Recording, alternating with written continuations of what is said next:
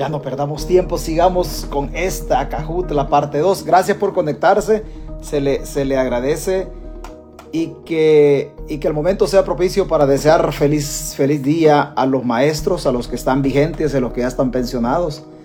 Así es que para estas personas que abandonan a sus hijos para ir a educar a los hijos ajenos, gracias por contribuir a forjar y formar ciudadanos del futuro, ciudadanos de bien por ahí hicieron una marcha hoy los maestros y me, agrada, me encanta que se hayan manifestado, ya que, ya que habían quedado bastante relegados en sus actividades sociales, pero, pero ya, hoy, ya hoy salieron. Dijeron que la pensión no les alcanza.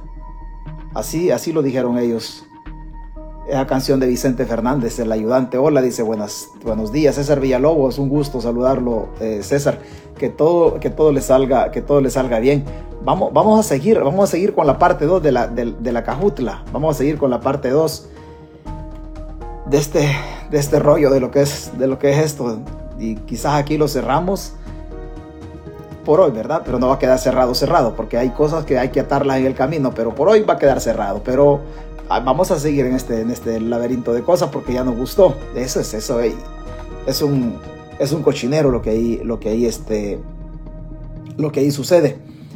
hay un, hay un video, hay un video de un campesino de la zona del, de la zona de, de la zona donde están construyendo la, donde están construyendo la cárcel en la jurisdicción de Tecoluca en el departamento de San Vicente.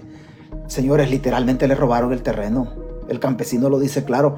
Y nosotros ya habíamos explicado, aquí hemos explicado eh, sobre la ley de expropiación. Anoche estuvimos explicando también sobre la ley de los centros, de los centros penales, esta ley especial para la construcción de centros penales, quienes van a hacer dinero y todo, pero al campesino le robaron. Vamos a escuchar ese, ese, ese audio, aunque la transmisión se trata de otra cosa, pero lo vamos a escuchar. Y el gobierno sinceramente se robó la propiedad seamos honestos, a los campesinos en la zona, de San Vicente les robaron la propiedad. O sea, este, este gobierno, seguramente usted me va a decir, no, pero es que mira, cuando usted le toque, cuando usted le toque se va a dar cuenta. Cuando usted le toque, cuando la calle vaya a pasar por su propiedad, cuando quieran ampliar la carretera de X lugar, a usted se le van a ir a meter a la casa. Aquí están violando derechos fundamentales dentro de las libertades económicas. El derecho a la propiedad es, una, es un derecho fundamental en estas libertades.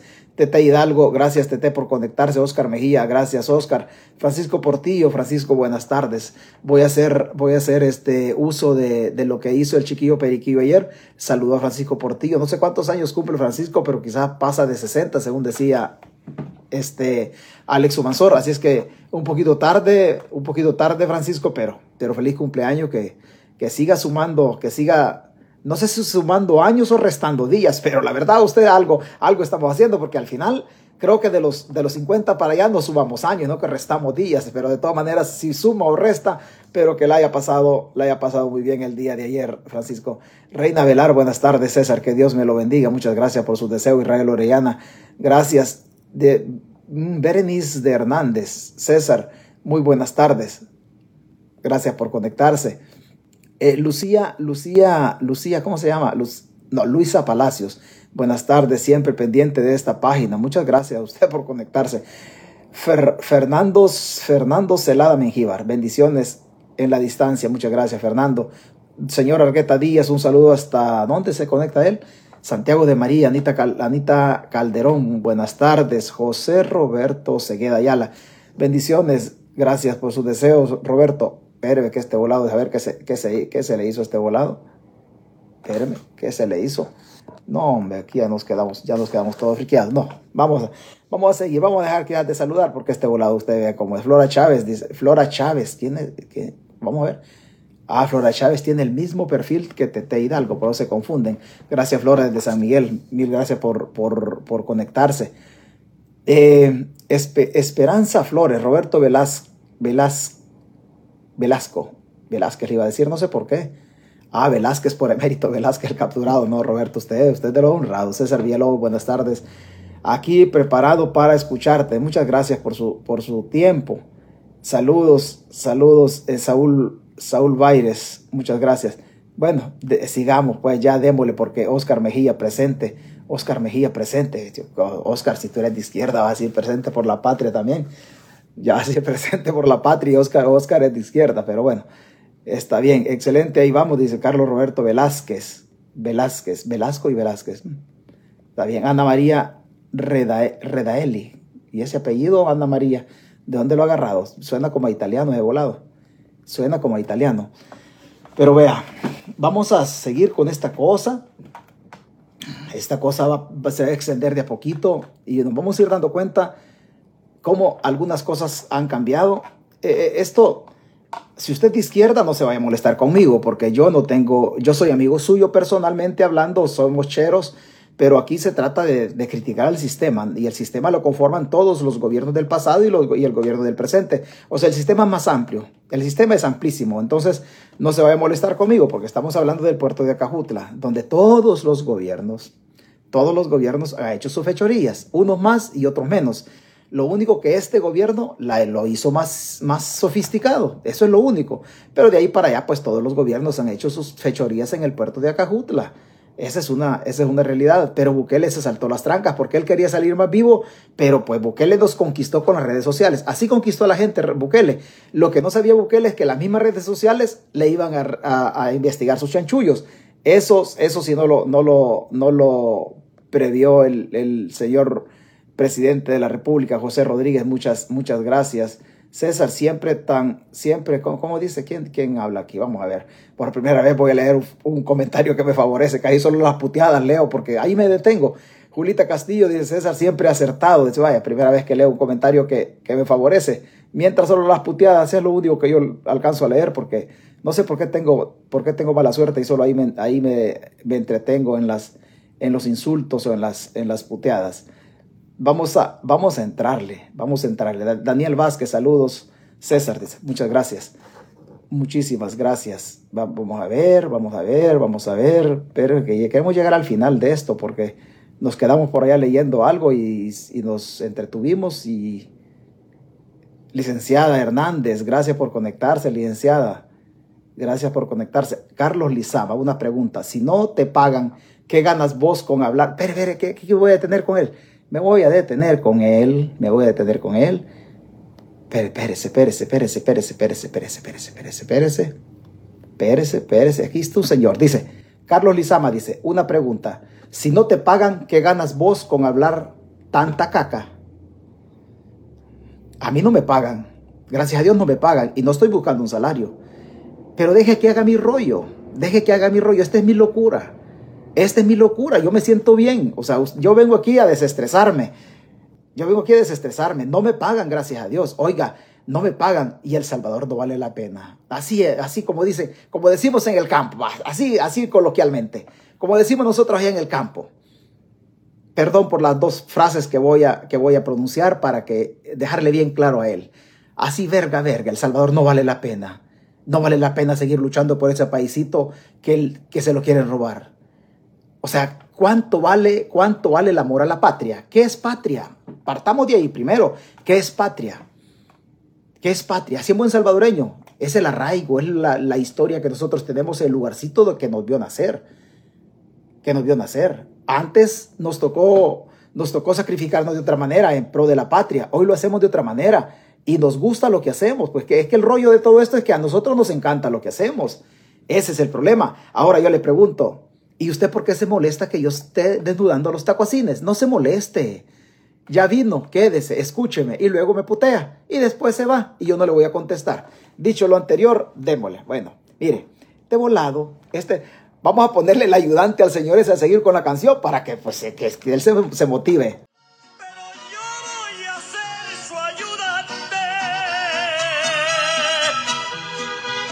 Bueno, no querrá ayudante el señor presidente de la República digo ayudante, pero para gestionar, para gestionar el Estado, no ayudante de otra manera.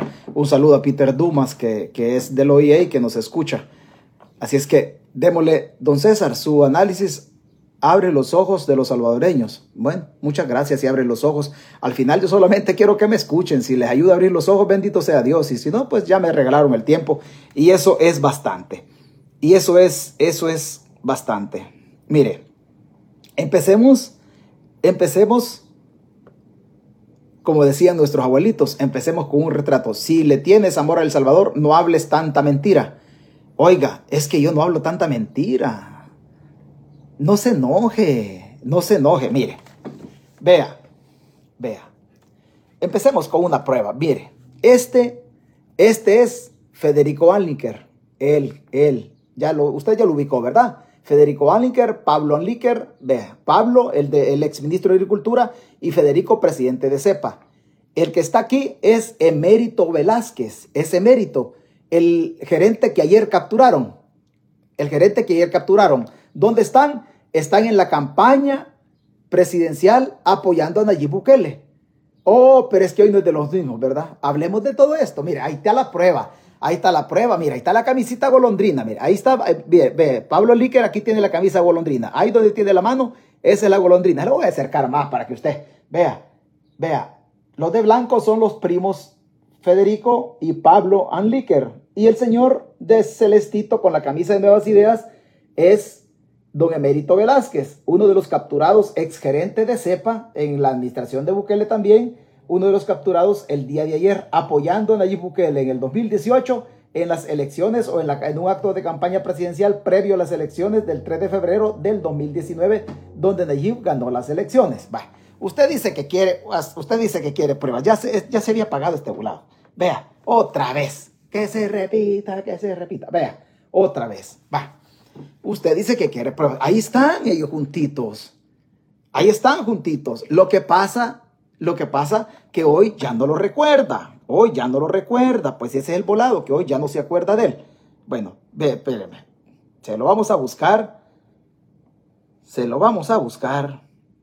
Hoy está señor. Hoy está más viejito. Hoy está más viejito. Él es, mire, ayer ya lo llevaban. Él es. El señor que apoyaba a Bukele ya en Nuevas Ideas, en la campaña, con los hermanos o los primos Salinker. Él es, mire, él es el señor excelente de CEPA, en el caso CEPA Cajutla. Vamos a hablar de ellos, de ellos vamos a hablar. Él es uno, él es uno y él, él es, el primero don emérito es gerente, exgerente general de CEPA, de CEPA, así, de CEPA. Él, él es el señor, él es el señor Roberto Mendoza, gerente general, pero de CEPA Acajutla. Aquel es el gerente general de la, de la institución CEPA y el gerente general de CEPA Cajuta, don Roberto Mendoza Recinos. ¿Le parece curioso el apellido? Sí, fíjese que está curioso. Vea, no se enoje. Don Emérito, don Emérito es él, don Emérito es él y el mismo don Emérito el mismo don emérito es el más joven y de Celestito, a la par de los Alinker en un meeting de nuevas ideas. Bueno, dicho lo anterior, sigamos para que usted no se enoje porque usted se pone bien bravo, se pone bien enojado. ¿Cómo funcionaba este volado? ¿Cómo funcionaba? Bukele cambió la, la modalidad para ingresar, para ingresar pandilleros al puerto. Eso lo han hecho, lo han hecho gobiernos en el pasado gente de dudosa reputación, gente que ha hecho las cosas mal, pero no, pero no tan mal quizás como las habían hecho hoy. ¿Qué hizo Bukele en todo esto? ¿O qué hizo CEPA? El gobierno de Bukele, digamos así, porque Pablo, eh, Federico Allinger, presidente de CEPA, es empleado de Bukele. Es empleado de Bukele. Don Federico Allinger el día de ayer hace un, él hace un tweet. Él hace un tweet. Federico Allinger hace un Twitter el día de ayer, redacta algo y dice él el día de ayer, ¿qué dice, qué dice don Federico Alinker? Dice Federico Alinker, ofrecemos todo tipo de ayuda a la Fiscalía General de la República y seguridad para seguir con investigaciones de las administraciones pasadas del ex titular Nelson Vanegas. No, no son administraciones pasadas, don Federico. Y otras administraciones de CEPA. No vamos a tolerar ni corruptos ni delincuentes en la institución. Pues fíjese que no los toleraron. Usted, usted. Empecemos. Vea, ya lo de ayer usted ya lo escuchó, nos extendimos en parte. Hoy vamos a ver cómo es que ellos, cómo es que las pandillas ingresaron al puerto de Acajutla en la administración de Nayib Bukele. Este volado fue así, mire. En CEPA se inventaron entre don Roberto Mendoza Recinos, don Melquisedec y otras autoridades se inventaron estar corriendo personas en grupos pequeños. Empezaron con tres, después subieron a seis, posteriormente subieron a siete, ocho. Y el último grupo, el último grupo lo corrieron, eran de, de 13 personas, 10, 13 personas. El último grupo de estas 13 personas, un juez de lo laboral, una cámara de lo, de lo laboral, ordenó a CEPA, ordenó a CEPA que reinstalaran a los, a los, a los mm, despedidos. CEPA ya no podía hacer nada en todo este rollo. CEPA no podía hacer nada. Y CEPA cayó en desacato. Tuvo que entrar en desacato CEPA. ¿Por qué entró CEPA en desacato? Porque desde en las cinco tandas que corrieron en grupos de 3, 5 hasta los 13, en las cinco tandas, CEPA ya había cometido un error. A la gente la corrían, pero ya estaban los nombres de familiares o pandilleros que iban a llegar a sustituir a los corridos. Los corridos no, los corridos no podían hacer otra cosa más que aguantarse. Por eso sepa, nunca reinstaló a una persona que aunque el juez ordenase o ordenara que se, reinstalara, sepa no hacía caso. ¿Por qué? Porque el espacio de ellos ya había sido, ya había sido cubierto o por pandilleros o familiares de pandilleros, como el caso de una muchacha que trabajaba en un lugar y lo vamos a explicar. Y lo vamos a explicar. Entonces ellos ya no podían hacer absolutamente nada. Ellos no podían hacer absolutamente nada. Vamos a ver, vamos a ver. Vea, esta foto no se ve muy bien. Esta foto está pequeñita, no se ve muy bien. Ahí usted puede ver, puede ver al, al, al que al más chele, al más chelón. Permítame un segundo, permítame un segundo. Ahí puede ver usted. La vamos a hacer de otra manera. Espéreme, que ahí estaba Federico Anliker, como, dice, como dicen por ahí los más capacitados, pero permítame un segundo. Como se dice por ahí, ahí estaban los más capacitados. Vea, esta nota es del, es del periódico. Dice ahí, sepa comete desacato. Comete desacato en el reinstalo. Presidente de CEPA comete doble desacato y se niega a reinstalar a 13 trabajadores despedidos. Estos 13 trabajadores despedidos, CEPA no los puede reinstalar. No los puede reinstalar. Dentro de esos 13 trabajadores, este es el video. Ayer se lo puse yo. Presentamos para tener nuevamente reinstalo. Nosotros teníamos como este día.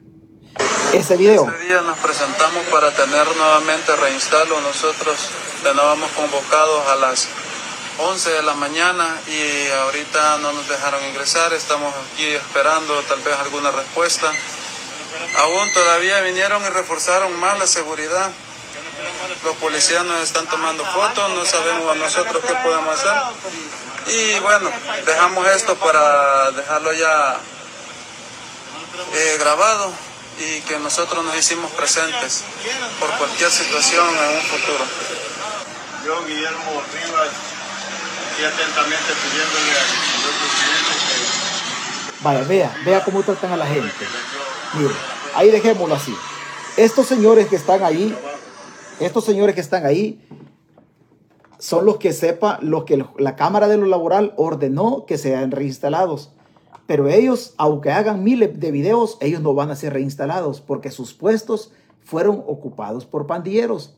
Los señores que capturaron ayer, Roberto Mendoza, Mendoza Recinos y el señor Vides, ya sabían, ya sabían lo que estaba pasando. Ellos corrían a su misma gente para darle cabida a familiares o a pandilleros en el puerto de Acajutla. Así, así es que como el gobierno de Bukele había hecho.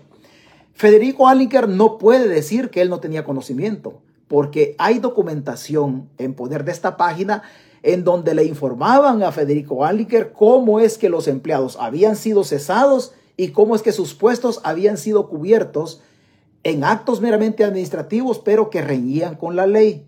Así fue como se tomaron el puerto de Acajutla. No los despidieron de una sola vez, los despidieron en grupos pequeños. Pero Federico Aliker no puede decir. Hay sendos documentos donde, donde le, le comunican a Federico Aliker lo que está pasando en el puerto. Y Federico Alinker se hace loco. Y Federico Alinker se hace loco. No es que Federico vaya a proporcionar las facilidades para la investigación. No, él está untado. Él, él, su opacidad, su opacidad, su negligencia permitió que esto pasara. O entraban personas directamente vinculadas con las pandillas, fundamentalmente la MS, con quien el gobierno de Bukele ha tenido pacto. Y usted ha escuchado audios con quien el gobierno de Bukele tuvo pacto y en, la, en, la, el Departamento de Justicia norteamericano está procesado tanto Carlos Marroquín como Ciris Luna. Esa misma pandilla, pero otra clica de la misma organización se tomó el puerto de Acajutla. En algunas ocasiones lo hacían de manera directa ellos, en otras ocasiones lo hacían por medio de familiares o un cuñado o un hermano o lo que fuera, pero no lo hacían ya el pandillero directamente, sino que otra persona, bajo el entendido de que si el pandillero caía preso, el salario que ganaba la persona al interior de CEPA servía en el camino para pagar los defensores. Esto lo sabe tanto la gente del Estipes, del sindicato de Acajutla, como el otro sindicato cuyo nombre, cuyo nombre es, es, es deletreado en, en, así por, por las siglas nada más. Esto ellos lo sabían. Ellos lo sabían. Había un caso de una, de una muchacha que me voy, a ahorrar, me voy a ahorrar el nombre porque es madre soltera. Había el caso de una muchacha que trabajaba en un lugarcito de dudosa reputación, pero ella no ejercía, sino que solamente era mesera. Esta muchacha había llegado como ordenanza, pero que habían cerca de 13 o 18 secretarias que había necesidad de cubrirles en sus vacaciones. Para no promover a otra persona, esta muchacha tenía, tenía un hijo cuando un, un muchacho de estos de riesgo de las pandillas. Y el señor de recursos humanos que ayer fue capturado, en lugar de promover a otra persona que cubriera las secretarías o los espacios de las secretarias en las diferentes dependencias, la promovía a ella. Ella ganaba 500 dólares y algo de salario porque era ordenanza. Pero cuando pasaba a cubrir los espacios de las secretarias cuyos salarios eran de 1.150 hasta 1.500 dólares, ella, la muchacha, de 500 dólares como ordenanza, subía automáticamente con la anuencia de recursos humanos y la gerencia del, puerto de Cajutla o la gerencia de CEPA Cajutla de don Roberto Mendoza, de don Roberto Mendoza Recinos. Entonces la muchacha indirectamente había sido, había ingresado ahí como cuota en la negociación con la MS en, en la clica de esa parte de Sonsonate. Así llegaban unos de manera directa y otros por recomendación. Habían profesionales, habían profesionales en el puerto de Cajutla que nunca fueron promovidos, nunca. Habían personas que no tenían los atestados o la capacidad ni técnica ni académica para llenar algunos espacios en las promociones o ascensos futuros o ascensos al, rango inmediato superior, que esto les daba otra, otra, otro estatus dentro de la organización CEPA Cajutla, así como otro dinerito adicional por la promoción que les daban. Estas personas no pertenecían al círculo cercano o no eran de los bufones que cuidaban la estructura de la, de la gerencia, tanto de, recursos humanos y la gerencia de Acajutla. Sepa tenía conocimiento de esto. Hay documentos donde le informaban a Federico era no solo un documento, hay más documentos. Hay más documentos. ¿Lo hicieron administraciones pasadas? Sí, también lo hicieron administraciones pasadas. También lo hicieron administraciones pasadas. En menor cantidad, sí, en menor cantidad, pero también lo hicieron. Esta administración, desgraciadamente, se vio involucrada en, la modalidad para arreglar de otra forma cómo se tomaron el puerto de Acajutla.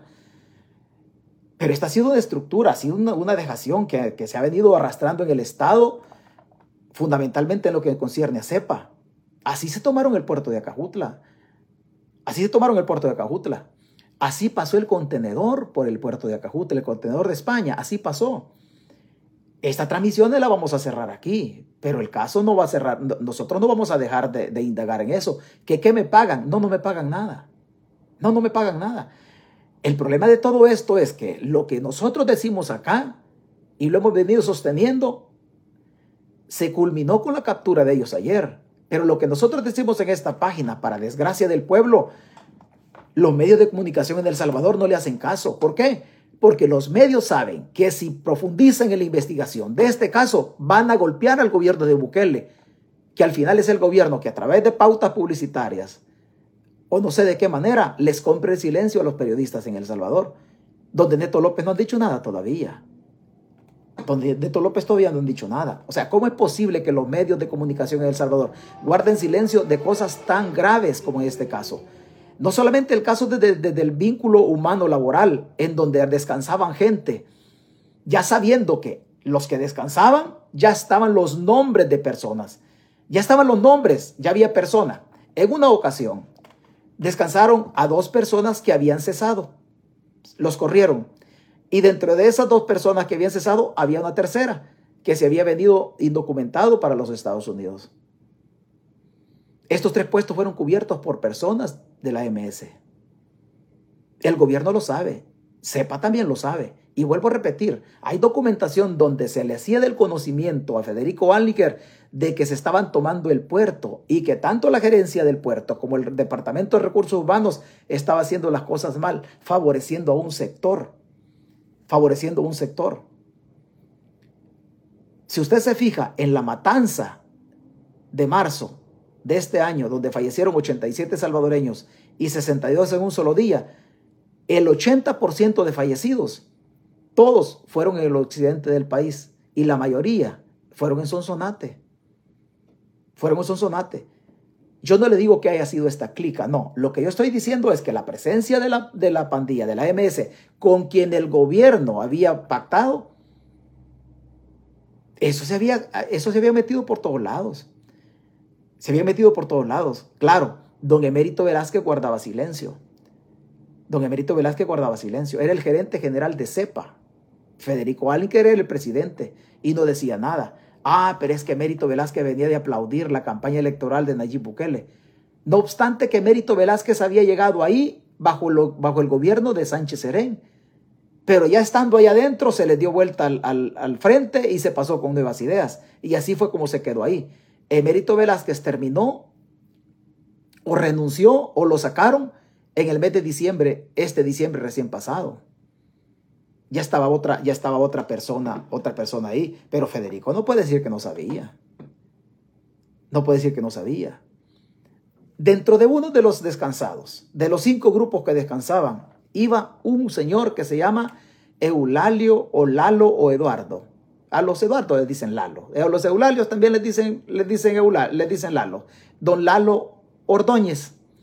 Lalo Ordóñez era un líder sindical histórico en el puerto de Acajutla, pero que tenía problemas con Melquisedec, el del Estipes, aquel que capturaron en el régimen de excepción, que lo puso en libertad por, por intermediación de Rolando Castro, pero que hoy lo volvieron a capturar. ¿Por qué? Porque pues el hombre, pues, el hombre no bailaba mala bachata. A Eulalio Ordóñez se lo sacuden de cepa para meter pandilleros, porque Eulalio le estaba peleando la, secretaría o la dirección del Estipes a Melquisedec y se lo sacudieron. Eulalio es parte de los últimos cesados, de los, de los últimos días que sacaron del puerto de Cajutla para meter familiares de, de las personas, de las pandillas. Eulalio se lo sacudieron de esa manera entre la gerencia, recursos humanos y Melquisedec, con la idea que Eulalio nunca le llegara, nunca le, llegara a pelear la dirección del Estipes del sindicato de Cajutla a Melquisedec. Así se sacudieron a Eulalio. Esa es la versión. Yo no sé ni quién es Eulalio, pero esa es la versión dentro de los últimos 10 que cesaron. Pero los 13 que o la Cámara ordena que reinstalen no van a regresar a Cajutla. Ellos no van a regresar los puestos ya están contratados por CEPA nuevamente. ¿Y a quienes metieron? A las personas que usted ya sabe que le estoy describiendo cómo fue o cómo hacían para ingresar ahí. ¿Cómo hacían para ingresar ahí? No está confirmado. No le voy a decir que está confirmado. Si yo un día lo confirmo, yo con gusto se lo voy a compartir. Pero presumiblemente, emérito es criteriado. Y no me diga de dónde. Pero el gobierno le tuvo miedo a emérito y terminó capturándolo. Se dice entre otras cosas, no estoy seguro, pero hay que probarlo todavía, no estoy tan seguro, pero suena el río que Mérito es muy cercano a José Luis Merino y parece ser que Merino y Bukele están peleados. Así funcionó desgraciadamente, desgraciadamente ese volado en Acajutla. Así funcionó desgraciadamente y le dieron en la nuca. Estos señores que aparecen en el video y le dicen que están con los niños chineándolos y que viven viven en deplorables condiciones materiales, con casas humildes, con ropa humilde. Estos señores no van a ser regresados a Cajutla. O sea, esta gente humilde, Alinker Federico se hizo el loco y no lo va a regresar porque sus plazas ya están cubiertas.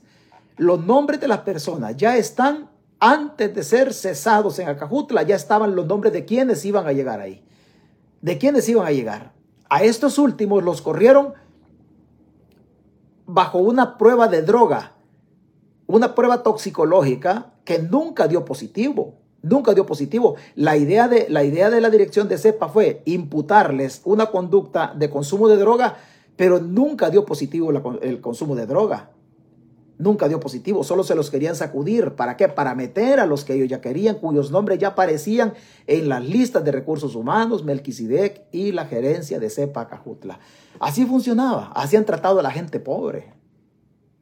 Así han tratado a la gente pobre, desgraciadamente. Eso es así. Aquí cerramos el caso a Cajutla en este momento, en el camino. Seguro van a salir otras cosas, pero no es cierto que Federico Allinker no sabía. Hay documentos que probamos y podemos probar de que Federico Allinker recibió correspondencia donde le avisaban de lo que estaba pasando en el puerto y Federico Allinker cerró los ojos o se quedó viendo para otro lado. Por eso Federico que entró en desacato y no cumplió con la resolución de la sala de, la Cámara de lo Laboral. ¿Por qué? Porque Federico Allinker sí ya sabía lo que estaba pasando en el puerto. Ya sabía lo que estaba pasando en el puerto. Es más, es más, nos atrevemos que si don Federico Allinker quiere contactar con esta página y un día se quisiera meter aquí, no lo va a hacer nunca, no lo va a hacer nunca, pero si un día lo quisiera hacer eh, de meterse a la página o alguien de sepa que no está entre los detenidos obviamente y quisiera pruebas, con mucho gusto se la podemos presentar. Sepa ya sabía lo que estaba pasando en Acajutla. Este gobierno cambió la modalidad. Este gobierno cambió la modalidad, pero el puerto se lo toman en este gobierno, aunque venían prácticas aisladas desde gobiernos anteriores, pero la mayoría entró justamente en este, justamente en este gobierno. Es casi imposible, es casi imposible que esta estructura no, hubiese, no se hubiese dado cuenta por dónde, en qué momento pasó o estuvo parqueado en los patios de Acajutla el contenedor de España. Es casi imposible. Es casi imposible. Claro, si Emérito Velázquez, según el rumor, está criteriado, Bukele le tuvo miedo. Y si está criteriado, ese es el motivo de la captura. Sin descartar otras cosas, obviamente. Sin descartar otras cosas. Esto no lo puedo asegurar todavía, pero si al, si al rato tenemos, con mucho gusto, lo voy a asegurar. Pero de lo que yo sí le he dicho en cuanto a las personas que han corrido, sí se puede probar de lo que yo le he dicho que, sepa, Federico Allinker ya sabía, sí lo podemos probar en esta página, como podemos probar todo lo que dijimos el día de ayer. Todo lo que dijimos el día de ayer. Así tratan a la gente pobre. Así tratan a la gente pobre. Es una, es una vergüenza. Y yo se lo voy a mostrar para que vea. Un niño con camisa, con camisa amarilla. Otro niño viéndole la cara al papá decepcionado. Decepcionado dentro de uno de los descansados de cepa en una cosa maquiavélica, en una cosa diabólica, vea. Así tratan a la gente. Así tratan a la gente, vea.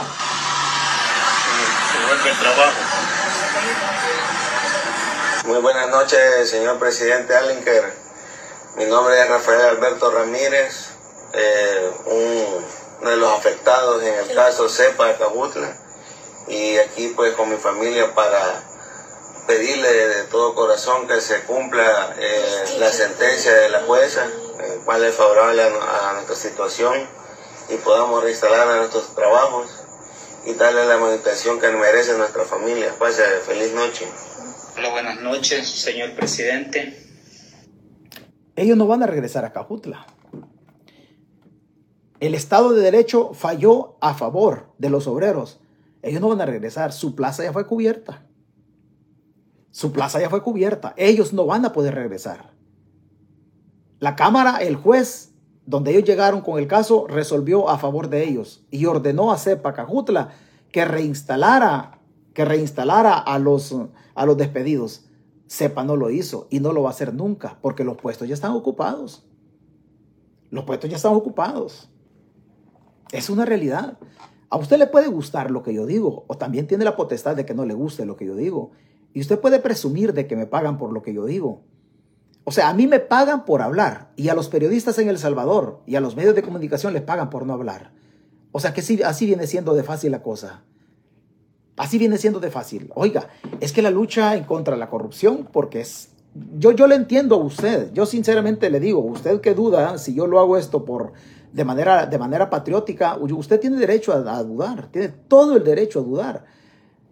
Porque desgraciadamente la sociedad nuestra no está acostumbrada a renegar. No estamos acostumbrados a renegar. Estamos acostumbrados a agachar las orejas y a ser sumisos.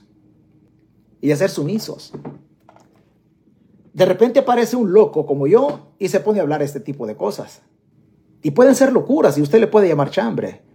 Pero la gente que de manera frecuente se conecta en esta página, la que han seguido esta página, sabe que lo que aquí inicia como chambre termina, termina teniendo sidero. Y le digo lo que aquí inicia como chambre porque así lo puede llamar usted y está en todo su derecho. Yo no lo voy a maltratar porque le llame así.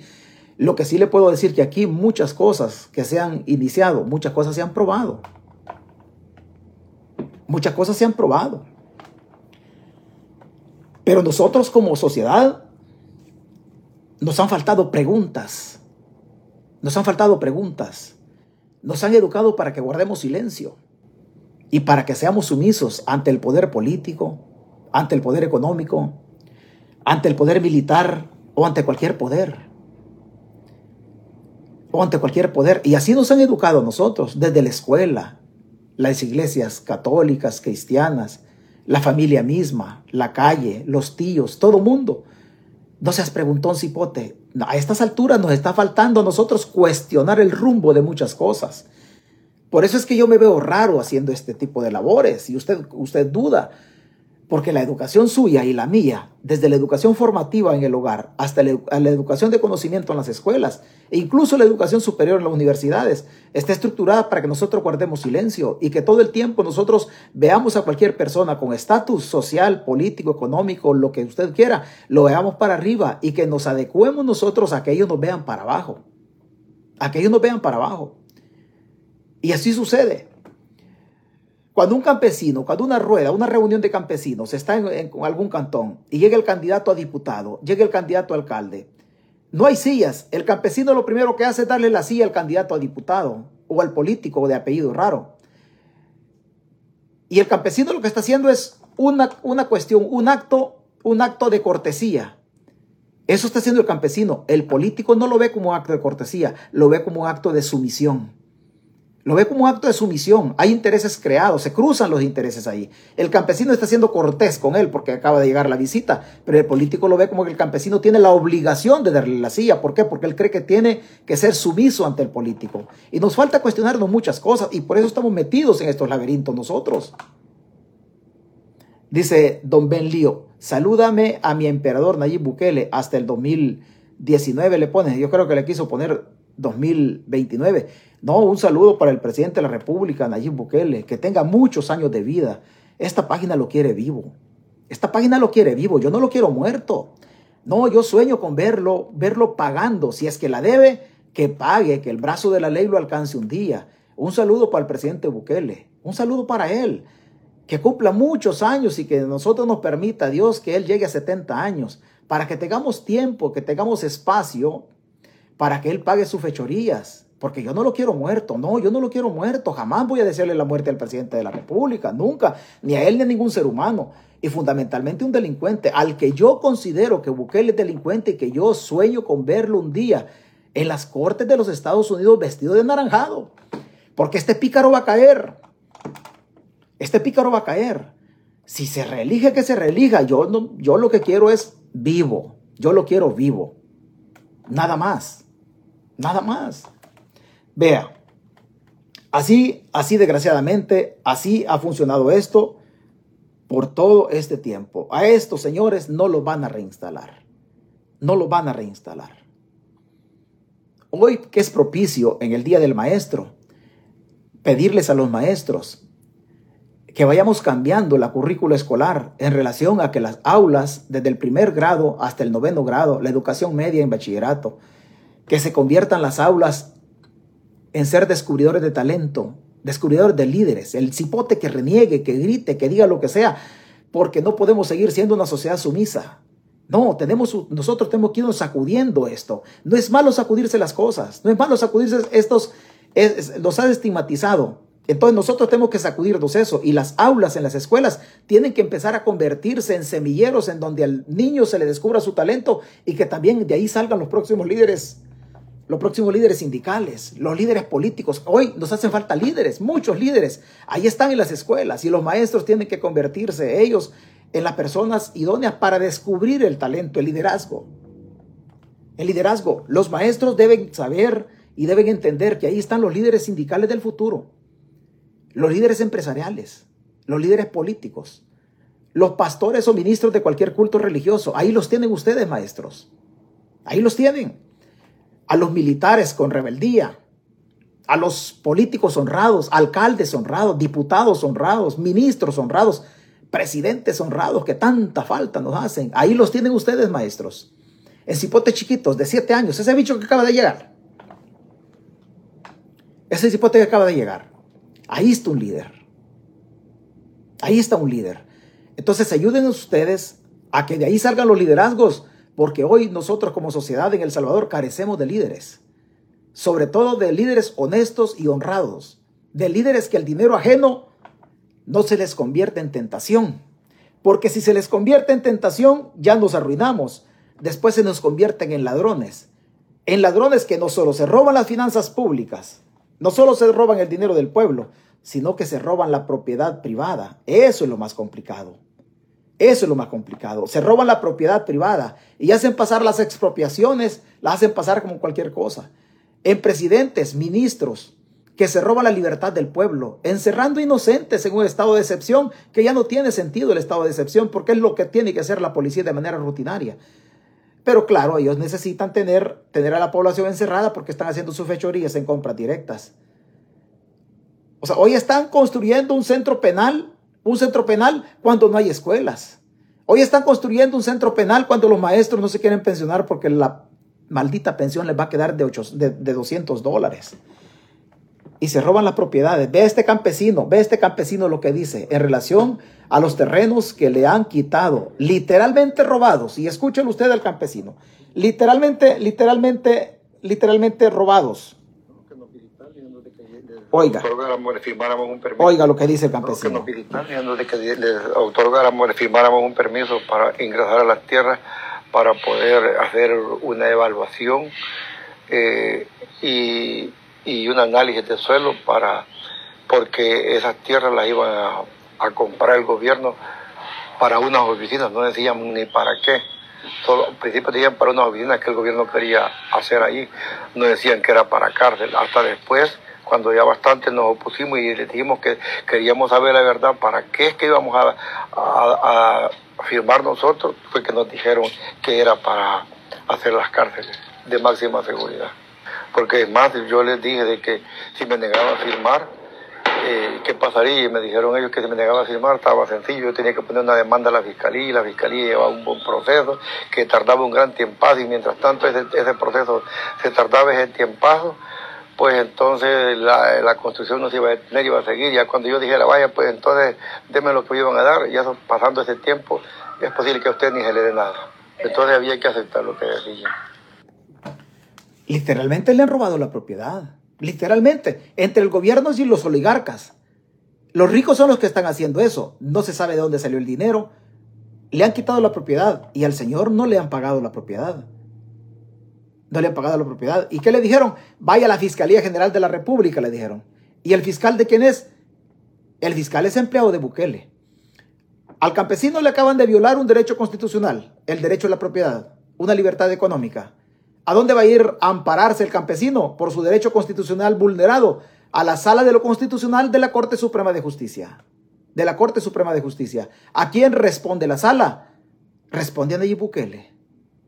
La sala de lo constitucional es empleada en Nayib Bukele. Señores, ¿quién le va a tutelar o salvaguardar el derecho de propiedad a estos campesinos que el gobierno se los ha robado? Literalmente se los ha robado. ¿Quién le va a salvaguardar los intereses? Están construyendo, no les han pagado. No les han pagado. Estos campesinos quedan vulnerados. ¿Vulnerados frente a quién? Frente al poder del Estado y frente al poder económico de oligarcas inescrupulosos, inescrupulosos, que no solo le roban la sangre al obrero pagando sueldos de miseria, sino que hoy le están robando la propiedad. Hoy le están robando la propiedad. En la parte norte, entre Nejapa, Ayutuxtepeque, ahí porque Saltepeque, también la oligarquía está construyendo complejos habitacionales, está construyendo centros comerciales en esa parte donde hay mantos acuíferos. San Salvador se puede quedar sin agua. Ahí están los oligarcas. Ahí le están quitando el agua al pueblo y allá le están quitando la propiedad privada. Señores, el pueblo está desguardecido. El pueblo está desguardecido. Ayer hablábamos nosotros justamente de este tema. Justamente de este tema. Hablábamos el día de ayer. Usted no puede decir absolutamente nada. Le voy a poner otro ejemplo. Por constitución, el subsuelo es propiedad del Estado. Si usted tiene un pozo, un pozo en, el, en el patio de su casa y el pozo tiene bastante agua y el pueblo no tiene agua, a usted le pueden quitar el pozo. Y no va a decir ni agua va. Si por el patio de su casa ellos quieren echar una carretera, usted no puede poner resistencia. ¿Y sabe cuál es el colmo? Que el gobierno va a pagar con Bitcoin la propiedad. ¿Quién va a tasar el precio de la propiedad? La va a tasar el gobierno. ¿Cuánto va a pagar el gobierno? Si el gobierno está quebrado, no tiene dinero. El gobierno no tiene dinero. ¿Con quién va a pagar el gobierno? Con Bitcoin. Así como las pensiones. La pregunta es, ¿estos campesinos saben manejar el Bitcoin? No, no saben manejar el Bitcoin. ¿Quién se lo va a chingar? Se lo va a chingar el Estado. El Estado se está convirtiendo en delincuente en El Salvador. A los inocentes los han metido presos, les robaron la libertad, a muchos les robaron la vida. A los otros les están robando los mantos acuíferos en la parte norte del volcán de San Salvador. Allá en, jurisdicción de Tecoluca, en San Vicente, les están robando la propiedad. Señores, estamos a merced de un, de un gobierno delincuente, de un Estado que no funciona, de un Estado que no funciona, de políticos en El Salvador, políticos que meten las manos en las finanzas del pueblo y hoy se van a robar la propiedad de la gente. Y hoy se van a robar la propiedad de la gente. Ya habíamos hablado de esto largo y tendido en una ley de expropiación que estos mismos delincuentes hicieron. Usted no estará de acuerdo con lo que yo digo y está en todo su derecho. Está en todo su derecho. La única obligación mía, la única obligación moral mía es compartir lo poquito que yo entiendo de esto. Ayer lo explicamos largo y tendido esto. Largo y tendido lo explicamos. Explicamos todo esto largo y tendido. Y usted, y usted escuchó en la, en la noche, en la tecoloteada que hacemos en la noche, usted escuchó lo que nosotros decíamos al respecto de todo esto. No éramos ajenos, no éramos ajenos a esto y que y esto iba a pasar. Y esto iba a pasar en El Salvador. Ayer lo explicábamos bastante todo esto. Bastante. Hoy estamos en problemados. Hoy estamos en problemados. Hay una parte de esto. Fíjese bien, fíjese bien. Repitamos lo que decíamos ayer. Repitamos. Y que le quede a usted de beneficio de inventario, no por lo que yo le voy a decir o a tratar de explicar, a usted le va a solucionar la situación, no, sino por lo menos cuando le roben, usted ya sabe por qué le roban. Lo que yo le voy a decir no le va a solucionar nada, solamente es cultura general. Solamente cuando el papá de Estado llegue, usted ya va a saber por qué le están robando. El artículo facultades del MOB, artículo 2 de la ley aprobada en abril. Dice, dice, el Ministerio de Obras Públicas será la autoridad encargada de la planificación, diseño y construcción de los centros penales, en coordinación con la Dirección General de Centros Penales, y se faculta al Ministerio de Obras Públicas declarar de utilidad pública los bienes, obras y edificaciones que comprenderán el área de construcción de los centros penitenciarios. De los centros penitenciarios. Cuando, una, cuando un terreno a usted se lo declaran de utilidad pública, quiere decir que el Estado de manera legal se lo va a quitar a usted. Se lo va a quitar de manera legal. No hay otra cosa que hacer, el Estado de manera legal. Hay un procedimiento en la Constitución y hay un procedimiento en la ley que regula todo esto, pero el Estado se está saltando todas las trancas. Al ser declarado de utilidad pública de facto se estaría aplicando también la ley de expropiación de propiedades, incluso privadas, la cual fue avalada por la Asamblea Legislativa el año pasado en el tema de las propiedades. Los propietarios, fíjese bien, los propietarios, los poseedores de los inmuebles que en todo o en parte estén comprendidos dentro del lugar señalado para la construcción, ¿Por qué dicen todo en parte? Porque podría ser que la obra pública pase por la propiedad de Juan Pérez y por la propiedad de María Pérez. Por eso dice en todo o en parte. En todo es que pase por la propiedad de Juan Pérez. En parte es que la obra pública pase en la propiedad de Juan Pérez y María Pérez. Entonces dice en todo o en parte. Se refiere a las dos, a los dos, a las dos formas. Los propietarios o poseedores de los inmuebles que en todo o en parte estén comprendidos dentro del lugar señalado para la construcción del establecimiento penitenciario tienen la obligación, no pueden renegar, tienen la obligación a la fuerza. O sea, no, no, no tienen derechos, tienen la obligación de... ¿Cuál es la obligación de ellos? ¿Cuál es la obligación de ellos? Tienen la obligación de presentarse ante el Ministerio de Obras Públicas dentro de los 15 días hábiles siguientes contados a partir de la fecha de la publicación del segundo anuncio en el diario oficial o en el periódico de mayor circulación, a manifestar por escrito si están dispuestos a la venta voluntaria de los inmuebles. A la venta voluntaria de los inmuebles, afectados conforme las condiciones y por el precio que convengan con el MOP, para lo que se procederá a la formalización de la escritura correspondiente. Reza el inciso 2 del artículo 12 de la ley del artículo 12 de la ley. Vea, el video que le acabo de poner es un ejemplo claro, es un ejemplo claro y se lo voy a explicar cómo funciona esto. Escuchémoslo otra vez. Escuchemos el video otra vez. No, que nos visitaran de que les otorgáramos, les firmáramos un permiso para ingresar a las tierras para poder hacer una evaluación eh, y, un análisis de suelo para porque esas tierras las iban a comprar el gobierno para unas oficinas, no decían ni para qué. Solo, al principio decían para unas oficinas que el gobierno quería hacer ahí, no decían que era para cárcel. Hasta después, cuando ya bastante nos opusimos y les dijimos que queríamos saber la verdad, para qué es que íbamos a, a, firmar nosotros, fue que nos dijeron que era para hacer las cárceles de máxima seguridad. Porque más yo les dije de que si me negaba a firmar, eh, qué pasaría. Y me dijeron ellos que si me negaba a firmar estaba sencillo, yo tenía que poner una demanda a la fiscalía y la fiscalía llevaba un buen proceso que tardaba un gran tiempo y mientras tanto ese, ese proceso se tardaba ese tiempo pues entonces la, la, construcción no se iba a detener, iba a seguir. Ya cuando yo dijera, vaya, pues entonces denme lo que me iban a dar. Y eso pasando ese tiempo, es posible que a usted ni se le dé nada. Entonces había que Fíjate bien, ahí explica, ahí explica bien claro el campesino. ¿Qué dice él? Si usted va a la fiscalía, el proceso puede seguir. Si usted va a la fiscalía y el proceso sigue, ¿para qué? Para proteger su propiedad. Sí le dice, sí le dice el Estado, pero yo no voy a dejar de construir. Yo no voy a dejar de construir. Si la fiscalía falla a favor del Estado, como el fiscal es empleado del gobierno, del Estado, si la fiscalía falla a favor del Estado, el campesino se puede quedar hasta sin el pago. Hasta sin el pago. Si no estás de acuerdo, le dice, vete a la fiscalía. Pero la obra no se va a parar. La obra no se va a parar. Y el mismo gobierno le dice, si vas allá a litigar el caso, te puedes quedar sin pago. ¿Qué le quiere decir? Hacerle huevo, aceptar lo que te estoy diciendo. Y lo dice, y lo dice la ley, y lo dice la ley. Fíjese bien, los propietarios o poseedores de los inmuebles que en todo o en parte estén comprendidos dentro del lugar señalado para la construcción del establecimiento penitenciario tienen la obligación de presentarse ante el Ministerio de Obras Públicas dentro de los 15 días hábiles siguientes. Los 15 días hábiles siguientes, ¿cuáles? No cuenta sábado ni, sábado ni domingo ni los días de asueto. ¿Cuáles días hábiles? Ejemplo, hoy 25, digamos, hoy 25 llega el Estado a ver su terreno. Los días hábiles del futuro son 15. ¿Cuáles? lunes, martes, miércoles, jueves, viernes. Otra vez, lunes, martes, miércoles, jueves, viernes. Llevamos 10. Otra vez, lunes, martes, miércoles, jueves, viernes.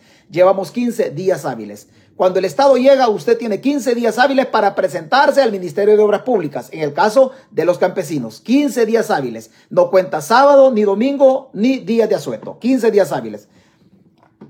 Tiene la obligación de presentarse ante el MOB dentro de los 15 días hábiles siguientes contados a partir de la fecha de la publicación del segundo anuncio del diario oficial o en periódico de mayor circulación. A manifestar, dice, por escrito. ¿Quién va a manifestar? El dueño del terreno.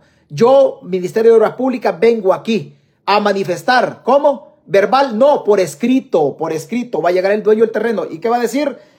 Manifestar por escrito si están dispuestos a la venta voluntaria y si no, a la fuerza voluntaria de los inmuebles afectados, conforme a las condiciones y por el precio que convengan con el MOP, para lo que se procederá a la formalización de la escritura correspondiente, reza el inciso 2 del artículo 12 del proyecto. Fíjese la trampa, conforme a las condiciones, dice, y por el precio que convenga con el MOP. Pero ¿cuál precio va a convenir con el MOP si el terreno se lo van a quitar siempre? Como usted quiera, el terreno se lo van a quitar. O sea, no es que convenga con el MOP. Lo que usted, lo que usted conviene, un ejemplo, usted me vende su carro a mí. Su carro es un, es un pickup Hilux año 2000. Y usted me dice, yo quiero, yo quiero 10 mil dólares, un ejemplo. 10 mil dólares. Y yo le doy 6. Usted no me lo va a vender en 6. Ni yo se lo voy a comprar en, en 10 mil. Entonces convenimos una cantidad. Ok, pues negociamos, te voy a dar 8. Ni, ni lo que vos, ni lo mío. Te voy a dar 8. Y convenimos. Eso es convenir. Eso es convenir. Su voluntad y la mía. Eso es convenir. Ponernos de acuerdo en el precio. Pero mire cómo está la trampa. A manifestar por escrito si están dispuestos a la venta voluntaria de los inmuebles afectados conforme las condiciones y por el precio que convenga con el MOP. Pero el MOP siempre se lo va a quitar. Escucha el campesino lo que dice Vaya a la fiscalía, le dijeron. Pero si usted va a la fiscalía, la obra siempre va a seguir, le dicen. ¿Y para qué demonios usted va a ir a la fiscalía si el Estado siempre se lo va a quitar? Si el Estado siempre se lo va a quitar, ¿para qué venir a la fiscalía? En todo caso, lo que puede pasar es que el mismo Estado lo mande a matar a usted. ¿Para qué? Para que no pagarle a nadie. Si el dueño es usted. El dueño es usted. Entonces dice, Juan Pérez es el dueño de las 20 manzanas. ¿Qué puede hacer el Estado si Juan Pérez pone el tiro? Lo que puede ser el Estado mandarlo a matar. ¿Quién era el dueño? El difunto. ¿A quién le va a pagar? Ya se lo huevearon. Sigue, sigue este. En los casos en que el Ministerio de Obras Públicas no logre, fíjese bien, no logre un acuerdo con quién, con el dueño, lo que le estoy explicando, no logre un acuerdo con los propietarios de los inmuebles declarados de utilidad pública para construir cárceles, podrá seguir a través de la Fiscalía el procedimiento especial de adquisición de las propiedades privadas lo puede seguir, pero la obra no se va a detener. Usted vaya a darse riata con el Estado allá la fiscalía. La obra no se va a detener. La obra no se va a detener. Diferente es, diferente es que la sala de lo constitucional funcione y le dice usted, mire, yo sala de lo constitucional, yo Juan Pérez con número de identidad personal tal y tal y tal, ¿verdad? Vengo y me amparo en virtud de los derechos de la propiedad privada. Entonces la sala, una sala independiente, ¿qué puede hacer? Suspéndase el acto reclamado hasta que la sala resuelva. ¿Cuál es la suspensión del acto reclamado? ¿Qué reclama el campesino? Que le están quitando la propiedad y están construyendo un centro penal. Una sala neutral, jueces neutrales que no respondan a los intereses de Bukele, resuelven, resuelven que se suspende el acto reclamado como una medida cautelar para detener, para detener la edificación o la construcción. ¿Para qué? Para que el Estado reconozca la propiedad del fulano y que convengan, ahí sí, que convengan. Pero la sala no responde a los intereses del pueblo, responde a los intereses de Bukele. Si suspenden el acto reclamado, la obra se detiene. Hasta que el campesino, o hasta que la sala falle, o hasta que el campesino vaya y convenga. Y convenga. Cuando hay, cuando hay un hay mutuo acuerdo, no es obligación. Y la sala puede fallar y suspenden el acto reclamado. Hoy por hoy no se puede suspender el acto reclamado. Y lo dice el campesino ahí vaya a las fiscalías, le dice, de todas maneras, la, edificación no se va a detener. Va, sigamos, sigamos. Sigamos con todo esto. Bien, bien. Artículo 25 de lo que, de lo que aprobaron. Se establece que, que si al efectuar la adquisición de los inmuebles, sus propietarios fueren deudores del Ministerio de Hacienda o del municipio, el Ministerio de Obras Públicas o el juez en su caso no harán efectivo el pago del valor correspondiente mientras el vendedor no cancele su deuda. Es cuando usted debe, debe impuestos municipales, no, no le van a pagar todavía hasta que usted cancele la deuda. Artículo 4. Se, se manifiesta que el Ministerio de Obras Públicas quedará habilitado para asociarse ¿Con quién? Con terceros. Aquí van, ya, aquí van los oligarcas ya metidos, lo explicábamos ayer. Para asociarse y celebrar convenios con sectores privados, privados, o construir sociedades con el fin de garantizar la construcción del o de los establecimientos penitenciarios que se identificaren necesarios. Artículo 4, repito, el Ministerio de Obras Públicas quedará habilitado por ley para asociarse y celebrar convenios con sectores privados privados Aquí hablamos del asocio público-privado. Yo he estado, yo he estado, voy a construir una cárcel que va a costar mil millones de dólares. Yo no tengo dinero, le dice el Estado, pero vengan ustedes los privados, vénganse para acá, hablemos. La cárcel cuesta mil millones, pero yo solamente tengo 200 millones, faltan 800 millones. En ese, en ese de asociarse, vienen los privados y ponen 800 millones de dólares. Pero los privados vienen y le dicen al Estado, mira, yo te voy a poner 800 millones de dólares, pero dámela en concesión para que yo la explote. ¿Explote qué? La cárcel. ¿Por qué? Porque la cárcel va a tener comedores, chalet, porque la cárcel, el familiar, en ese socio público privado, ¿quién va a administrar? El privado. Y todo lo que hace el privado es negocio. El familiar del detenido va a pagar una entrada por ir a ver al detenido. Y así sucesivamente más cosas. Entonces ya aquí ya van los privados. Aquí sí ya se metieron los privados. Obras públicas tendrá las siguientes facultades. Preparar por sí o por contrato con terceros por, por sí. ¿Quién? Un ejemplo, Departamento de Ingeniería, de, de Ingeniería y Arquitectura del Ministerio de Obras Públicas. Ellos hacen todo el diseño, la construcción y todo. Estudio de suelo y todo. Ellos. Pero dice, Dice, obra pública tendrá las siguientes facultades. Prepararse por sí, obras públicas. Yo no tengo, dice obra pública. Oh, ok. O por contrato con terceros. La elaboración de estudios, diseño y construcción para la realización de las obras. Adquirir de acuerdo con lo establecido en la ley las obras, bienes y servicios o suministros necesarios para la construcción de centros penitenciarios, así como los inmuebles para la consecución de los objetivos de la ley en mención. De la ley en mención. Fíjese cómo es la trampa de todo esto. Los muertos fueron la última semana del mes de marzo. Última semana del mes de marzo los muertos. 87. Última semana. Marzo, abril, mayo, junio. ¿Cuánto estamos de junio? El 22. El 22. Todavía no hace tres meses, no hace tres meses de la muerte de los 87. Señores del pueblo, los 87 muertos se compraron vehículos, los Yago, se compraron armas. Hoy se está construyendo los centros penales. No hace tres meses que el gobierno decretó estado de excepción, no hace tres meses todavía. Oiga, en serio, ¿usted cree que están, que para, usted que, que es, alguien de aquí a estudiar arquitectura, estudio de factibilidad, el dinero de dónde va a salir, quién va a financiar la obra, estudio de suelo. ¿No será que los 87 muertos el gobierno creó la crisis para darle el negocio a los privados? Aquí está Daisy, aquí está Daisy que es arquitecto. Un buen proceso, señores. ¿No será que el gobierno mandó a matar a la gente para darle el negocio a los privados? Señores, el primer estado de excepción se aprobó el 28 de marzo. 28 de marzo, 28 de abril un mes, 28 de mayo dos meses, 28 de junio, tres meses. Mataron 87 personas en tres meses, ustedes arquitectos, o la lógica común. ¿Usted cree que el gobierno, el estado de excepción le ha servido para qué? Comprar los vehículos militares Yagu, para comprar las armas, los M16 y más armas, y hoy para hacer un centro penal, el mayor centro penal de la región. Y se lo sacaron de la manga de la camisa hacia la carrera para dárselo a los privados. ¿No será que el Estado mandó a matar a la gente? Mire, esto no es necesario ni ser golondrino, ni ser de izquierda, ni ser de derecha. No, esto es necesario ser libertario para tener libertad de criticar a estos babosos, porque este ha sido, este, a mí no me pasa. Sinceramente, sinceramente le digo, a mí no me pasa. Aquí esto fue planificado por el gobierno para que los ricos hagan dinero con la libertad del pueblo. Entre más gente haya detenida, entre más gente haya detenida, implica decir que hay más negocio. ¿Quién lo va a tener? Los ricos. Y agárrese porque no hemos terminado. No hemos terminado todavía. Además, además, dice, habla del diseño y habla de todo.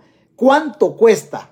Dice, obra pública tendrá las siguientes facultades. Preparar por sí o por contrato de terceros la elaboración de estudios. ¿Cuáles estudios? De factibilidad económica, los estudios de suelo, los mantos acuíferos y un montón de cosas que los arquitectos saben mejor de esto. Los arquitectos saben mejor de esto. Solamente estudio, dice. Vámonos al siguiente. Vámonos al siguiente. Diseños. ¿Cómo quiere la cárcel? ¿Cuántos pasillos tiene la cárcel? ¿Cuántas celdas va a tener la cárcel? La celda de la, la, zona de castigo para los presos que se porten mal, la zona de visitas, la zona de reinserción y o rehabilitación. diseño de cuántos cuartos quiere usted en su casa. Ese es el diseño. Y lo hicieron en dos meses y medio. Así, a huevo, en serio, pueblo. En serio, pueblo. En serio.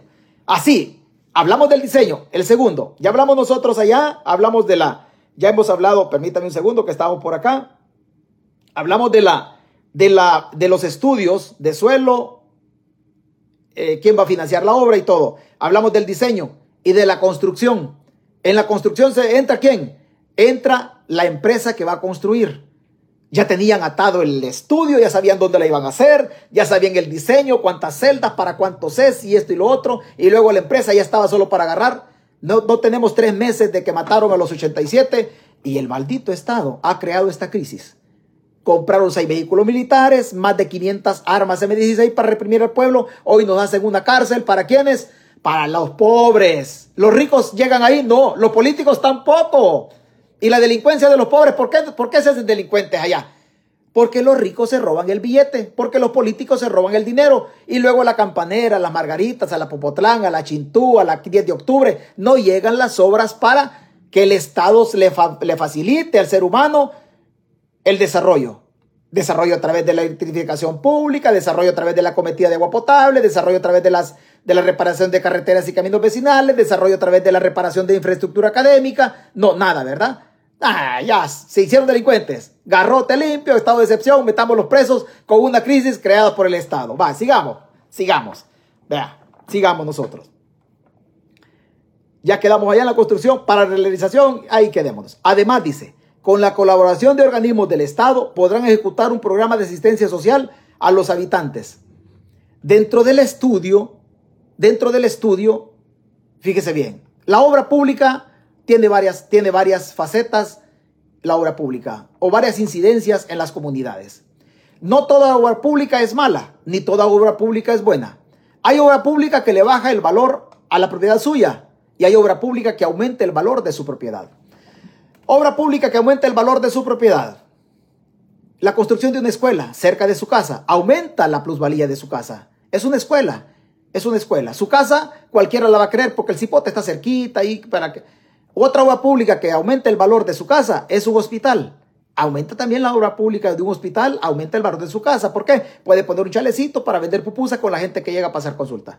En el caso de un centro penal, la plusvalía baja. ¿Por qué? No tiene acceso al Internet porque hay bloqueadores. Segundo, nadie quiere vivir cerca de un centro penal. ¿Por qué? Por ahí hay un peligro inminente durante 24 horas de una refriega, de un ataque por medio de bandas, desde, la parte externa pueden atacar el interior para sacar a sus compinches de adentro. Hay peligro inminente de, amotinamiento y de fuga de reos. Estos reos se pueden ir a esconder en las casas que, están aledañas al centro penal. Este centro penal baja el valor en la, en la plusvalía de la propiedad, lo baja aquí. Esta es una de la obra pública negativa, contrario a la obra pública positiva en el caso de las escuelas y hospitales. Contrario a eso. Bueno, sigamos sigamos. Ya se aburrió, se puede ir. Yo voy a seguir aquí con los, con los cuatro que están conectados, no importa. Sigamos. Sigamos, hoy vamos aquí. Se transfiere al Ministerio de Obras Públicas el dominio de los, de los inmuebles y derechos reales sobre la infraestructura existente cuando estos estén inscritos a favor de alguna otra entidad del Estado. Usted ya le dio el terreno al Estado, usted ya no va a regresar por el palo de aguacate. Ey, le va a decir al Estado, aquí vengo por palo de aguacate cortar lo que están sazones. No, eso es del Estado. Usted vaya, si usted ya no tiene nada que ver ahí. Las alcaldías quedan también sujetas y habla de lo demás. Fíjese bien. Las compañías involucradas en la planificación, diseño y construcción de los penales estarán exentas, exentas de impuestos. ¿Qué es estar exento? No le van a cobrar. Así de choto, así de gratis, no le van a cobrar. ¿Cuáles no le van a cobrar?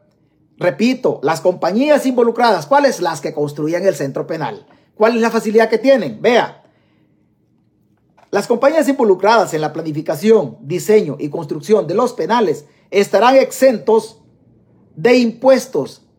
Acuérdese, no está diciendo del penal, dice de los penales. ¿Por qué? Porque la idea del oligarca salvadoreño con el gobierno delincuente que tenemos es que van a ser más centros penales para seguir metiendo presa a la gente. Por eso dice aquí, y la construcción de los penales estarán exentas de impuestos. ¿Cuáles son los impuestos que no les van a cobrar? El impuesto de la renta. ¿Cuál es el impuesto de la renta? El impuesto sobre lo que usted gana, sobre su billete. Ah, el rico, el oligarca, ganó cuánto? Ganó 150 millones de dólares en la construcción del centro penal. ¿Con qué se pagaron los, el centro penal? Con los impuestos de nosotros o con préstamos que son impuestos futuros para las generaciones del futuro. Eh, no van a pagar impuestos sobre la renta. No lo, no lo van a pagar. Ay, pero mire, fíjese que hay un maestro que gana mil dólares. Él sí tiene que pagar impuestos. Con un poquito mala suerte paga impuestos. De la renta, fíjese bien. No va a pagar. ¿Cuál otro impuesto no va a pagar? El del IVA. No va a pagar impuesto del IVA. Usted, señora, usted que me escucha, ¿verdad que los tomates están más caros porque pagan IVA? ¿Verdad que la libra de sal, la libra de azúcar, vea que usted sí paga IVA? Ellos no van a pagar IVA, fíjese. O sea, estos... bueno, no van a pagar la renta ni el IVA. De la transferencia de bienes y prestaciones de servicio, no van a pagar. Ni renta ni IVA. Tranquilito, se van a llevar el billete limpio. El billete limpiecito se lo van a llevar. No van a pagar. Eso es igual como que usted, como que usted gane, gane 3 mil dólares. ¿Sabe qué pasa si usted no paga, si usted no paga su renta? Ahí va a llegar el ministro de Hacienda, Piraña Peinada, a meterlo preso a usted por no pagar los impuestos. ¿Por qué? Porque usted es un trabajador pueblo. Pero cuando se trata de los ricos, no, mire que no paguen renta. Vendeme una libra de frijoles, vos le dice. Y usted sí paga IVA por la libra de frijoles. Ellos no van a pagar IVA. Ellos no van a pagar IVA. Así de sencillo. Bueno, sigamos. Sigamos. Y, se va, y este volado da risa porque segundo se pone nervioso porque se están robando El Salvador se están robando El Salvador, literalmente. Vea, también estarán exonerados. O sea, no conforme con no pagar IVA, no conforme con no pagar renta, no conforme con no pagar el resto. Dice, faltaba uno todavía. Faltaba uno todavía. No conforme con eso, dice, también dice el otro inciso, estarían exonerados del pago de gravámenes a la importación. ¿Qué es importación? todo lo que El Salvador no produce y que necesita el oligarca o el rico comprarlo en Guatemala, en Alemania, en España, en Estados Unidos y meterlo al Salvador. Todo lo que ingresa al Salvador es importación. No van a pagar, fíjese. Ellos no van a pagar por todo lo que ingresen. Dice, también estarán exonerados, no van a pagar. Exonerados del pago o de gravámenes. Del pago de gravámenes a la importación. ¿De qué? De la maquinaria, Fíjese bien cuánto. Uno, maquinaria. Dos, equipos. Tres, herramientas. Cuatro, materiales. Cinco, repuestos. Seis, accesorios. Siete, utensilios. ¿Usted cree que ahí se quedaron? No. ¿Qué dice? Un atarrayazo. Y dice, y demás, dice, y demás necesarios para la ejecución de las obras. Y demás necesarios. O sea, como no, no caben dentro de la herramienta ni nada, eh, mira, se me olvidó algo que no está en la ley. No te preocupes. Aquí hay un atarrayazo que dice, y demás, dice, para demás necesarios para la ejecución de las obras. No van a pagar ellos también. O sea que no van a pagar renta, no van a pagar IVA y no van a pagar la transferencia de bienes y servicios y además no van a pagar la declaración de mercancía por el ingreso de esta mercancía a territorio salvadoreño. ¿A qué me refiero? Póngase a pensar usted que en la obra de ese, de ese centro penal hay una maquinaria que la necesitan, pero no está en El Salvador. No está en El Salvador. Entonces dicen, mire, pero necesitamos nosotros una, una grúa, digamos una grúa hidráulica altísima. Pero aquí no la podemos comprar. No, hombre, vamos a comprarla a México. Por esa grúa hidráulica que van a entrar ellos ahí, aparte que la van a comprar con el dinero de nosotros, que no van a pagar impuesto, aparte de eso, cuando ingrese por la frontera de la echadura o por cualquier frontera, si es marítima o terrestre, no van a pagar la declaración de la mercancía. De la mercancía. Expliquémonos bien. Expliquémonos bien. Usted, voy a repetir el ejemplo de ayer. Usted que es de la diáspora. Usted que es de la diáspora. Y cuando usted se vino del Salvador, dejó a su cipote allá de siete años. De siete años. Usted ya tiene 20 de estar acá. El bicho tiene 27. Y ya trabajó por todos lados y no encuentra trabajo. Entonces usted dice, mira, fíjate que te voy a comprar un carrito Honda. Año 2018 para que entre al Salvador y se lo compra de dos puertas para que hagas Uber, hijo. Señor de la diáspora, usted sí va a pagar impuestos sobre, sobre la importación de ese vehículo. Usted sí va a pagar impuestos por, por ingresar la mercancía al territorio. y el impuesto de que usted paga en la aduana, sea marítima o terrestre, ese impuesto no le autoriza a utilizar las carreteras en El Salvador. ¿Qué tiene que hacer para utilizar las calles? Pagar otro impuesto en Sertrasen que se llama tarjeta de circulación que le autoriza a usted para hacer uso de la red vial en El Salvador. Pero usted ya pagó también la declaración de mercancía. A usted sí le van a cobrar. Al que va a comprar la grúa no le van a cobrar. Y esto es que el que va a comprar la grúa no le va a utilizar solo para ese centro penal. No, la grúa le va a quedar eternamente. Le va a quedar para su empresa eternamente para que haga el centro penal de allá de, San Miguel, el otro que va a ser en, en, un montón de lados. Usted sí va a pagar.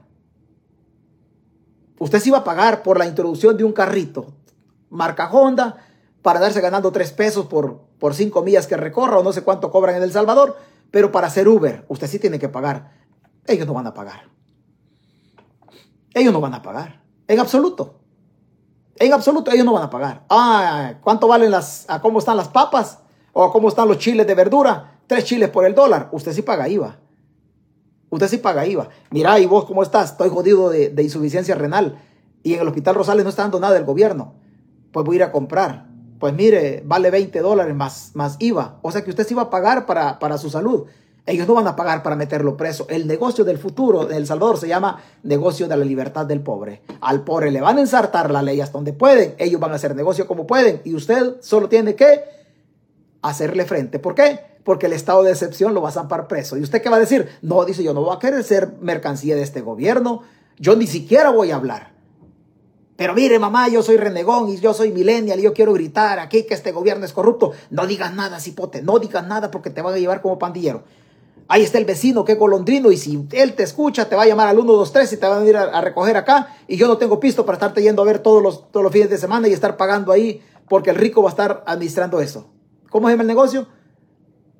¿O cuál es la, cuál es la, cuál es la naturaleza del negocio? Su libertad. Su libertad. Pero usted se enoja conmigo. No, mire, ya nos jodieron, señores. Ya nos jodieron por aquí pasó una, por aquí pasó, pasó alguien. Puras estupideces sin sentido. Lo que pasa. Mire, lo más curioso de todo es que aquí pasan abogados conectados. Aquí pasan abogados conectados. Los términos jurídicos, técnicamente hablando, yo no los estoy utilizando para que nos entendamos. Para que nos entendamos, yo no lo estoy utilizando. Para que nos entendamos, pero aquí pasan abogados conectados. Aquí pasan abogados conectados. Por ejemplo, Sandra Lorena Menéndez es abogado y notario que ejerce su labor en California. Ella está aquí conectada. Ella es abogada. Los términos técnicos jurídicos que ella utiliza, yo no los estoy utilizando. ¿Por qué? Porque el lenguaje tiene que ser para que nos entendamos. Para que nos entendamos. Si yo vengo a hablarle aquí del subsuelo y no le explico qué es subsuelo, entonces no nos vamos a entender. Si yo le vengo a hablar de la expropiación, si yo le vengo a hablar de, de un recurso, para proteger en relación a la propiedad privada, en las libertades económicas. Si yo me voy, por, no nos vamos a entender. Y el rollo es que nos entendamos. Esa es la idea, que nos entendamos. Pero Sandra Lorena Menéndez es abogada y ella sabe que este volado es así. Ella sabe que este volado es así. O sea, este chunche que le estoy explicando es así. Las palabras que yo estoy utilizando, la licenciada no las utiliza. Y yo las utilizo así. ¿Por qué? Porque usted tiene que aprenderla de esta manera para que nos entendamos. Porque si yo le empiezo a hablar de otra manera, no nos vamos a entender y usted va, a estar perdiendo el tiempo aquí y yo también. La idea, es que, la idea es que yo le dé a conocer a usted lo poquito que yo entiendo, que no es mucho. Seguro la, licenciada, la abogada Sandra Lorena Menéndez entiende más. Seguro entiende más. Aquí se conectan otros abogados también. Aquí pasa, han pasado dos, parece dos personas vinculadas a la arquitectura en El Salvador y cuando hablamos del diseño y un montón de cosas, mire, el problema de todo esto es que mi apellido no me ayuda. ¿Y sabe por qué no me ayuda mi apellido? Yo no me siento mal que el apellido no me ayude. No, ¿sabe? Pero usted se siente mal porque usted está acostumbrado a escuchar a Simán, a Bukele, a Cristiani, a los Poma, a los Alume, a los Calleja, un montón de gente de apellido raro. Pero ¿cómo me toca a mí venirle a hablar a usted? Y si este baboso de dónde salió. Y luego yo le digo que el bicho y le digo un montón de cosas así, usted se siente, se siente mal. No, es que nos entendamos, de eso se trata este chunche, ¿verdad? Pero no se moleste conmigo. No se moleste, no se moleste conmigo, que al fin y al cabo, el que va a perder es usted. Porque ah, tal vez algo aprende y yo aprendo de usted. Usted me va a putear, yo voy a aprender a ser tolerante. Yo voy a aprender a ser tolerante. Usted, usted sabe que el pozo de agua no es, no es suyo. Sí, no es suyo el pozo de agua. ¿Por qué? Porque el subsuelo es propiedad del Estado. Y aprende otra cosa. Si usted se pone el tiro, le van a echar la humo y lo van a pigiar, lo van a cachimbear. Entonces usted sabe, el pozo, dijo aquel que estaba hablando aquel día, que el pozo no es mío, el subsuelo es propiedad del Estado. Entonces quiere decir que si aquí viene la humo, no, mejor no me le pongo al tiro, me le pongo flojito y cooperando porque me van a dar pija. Entonces no, bien chiquillo, periquillo me escuchaba. Pero me refiero a una agresión física sobre el ser humano.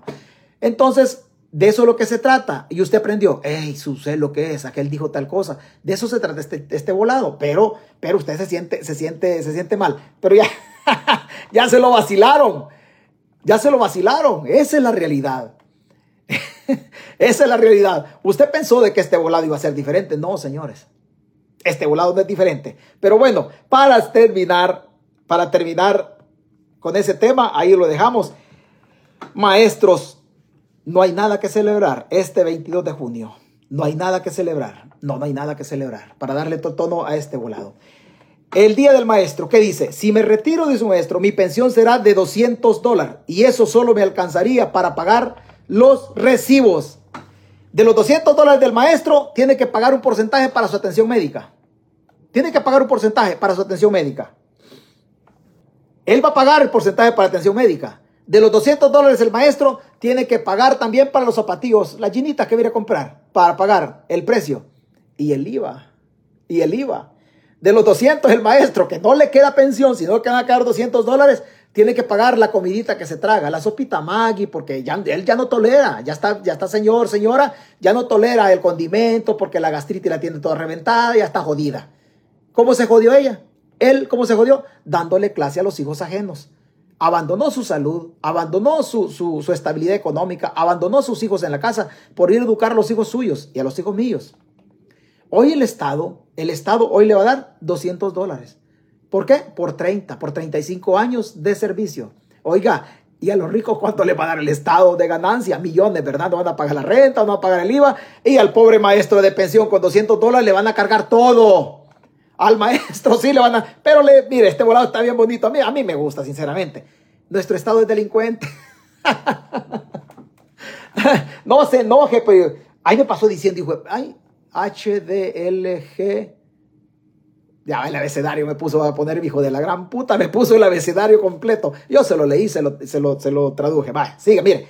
Augusto Rodríguez Mendoza tiene 57 años de edad, es maestro de 1996 en el municipio de Sensuntepec, en el departamento de Cabañas. Como otros miles de docentes del sistema público, el profesor Augusto, como lo llaman sus estudiantes, asegura que una jubilación, al menos no una digna, está fuera de sus planes. Una pensión mínima como la que ofrece la ley actual no le permitiría sobrevivir.